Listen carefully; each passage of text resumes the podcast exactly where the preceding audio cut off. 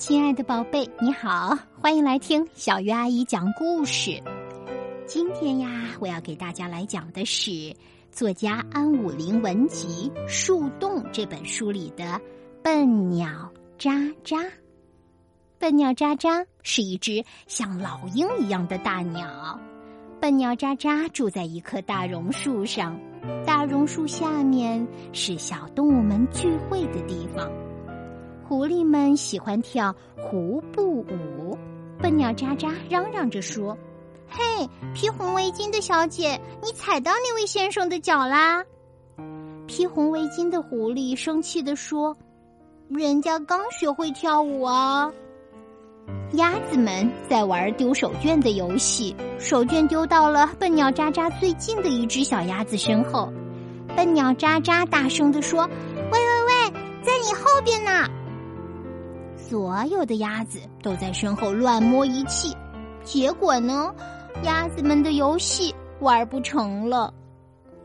一群小鸡呀，在玩老鹰捉小鸡的游戏，扮演老鹰的公鸡冲来冲去，一只小鸡也没逮着。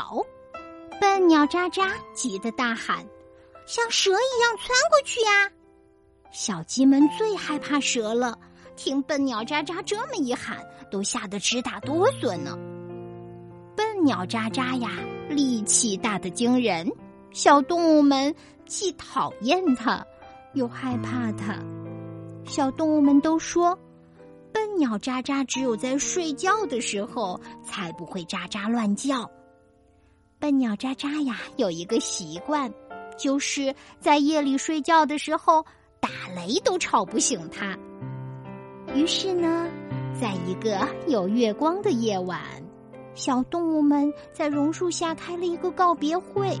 他们决定把聚会的地点呀迁移到很远很远的地方去。他们都来和心爱的榕树告别，每个小动物都轻轻的吻了一下榕树。第二天。笨鸟喳喳呀，很晚很晚才醒来，因为公鸡没有打鸣，也没有在这里召唤朋友，所以呢，笨鸟喳喳才睡得很晚。喂，怎么了？你们还不出来呀？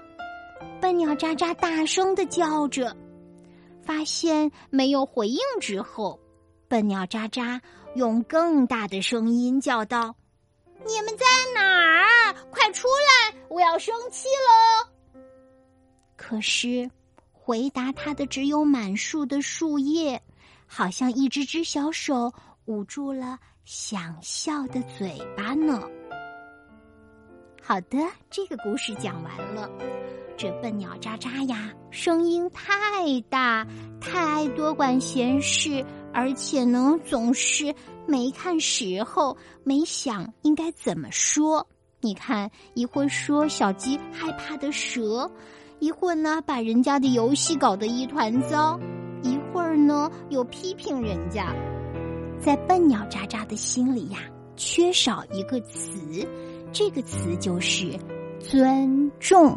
对，如果他能够尊重刚刚学跳舞的狐狸，就不会说他踩到别人的脚。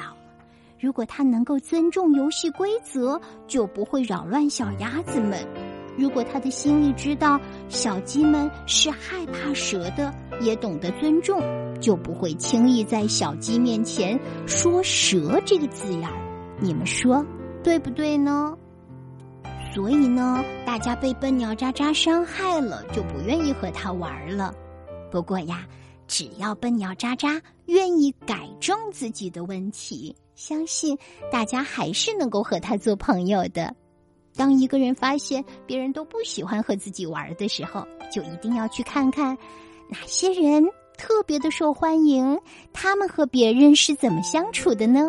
在这个看的过程中呀，我们就观察了、学习了。如果把学到的东西在行动运用起来，那么我们就真的进步了。好了，这个故事呀，小月阿姨就讲到这里。